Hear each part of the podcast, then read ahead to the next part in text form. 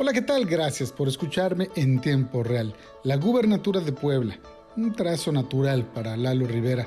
Al ganar la elección del 6 de junio con la contundencia con la que lo hizo, Lalo Rivera demostró que es capaz de aglutinar la confianza ciudadana a su favor.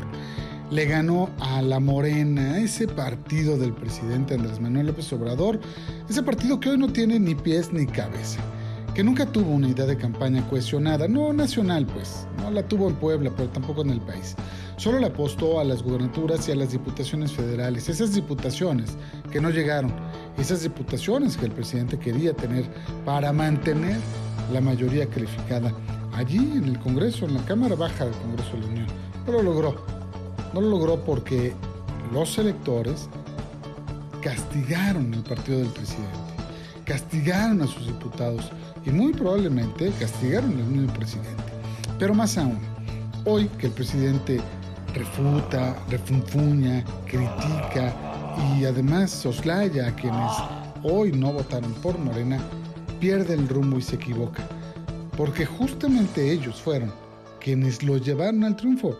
Y se equivoca porque les reprocha hoy que no hayan votado por su partido. Pero no lo hicieron por algunas razones. Bueno, Ahora que, aunque no está en la cabeza de Lalo Rivera, regresando al tema, es cierto que irá recibiendo los beneficios de este triunfo incuestionable.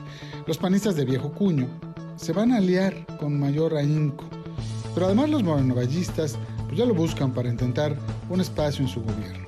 Los neopanistas, no identificados con Moreno Valle, pero sí con Tony Gali, le ofrecen su apoyo. Se lo dieron, de hecho, en la campaña.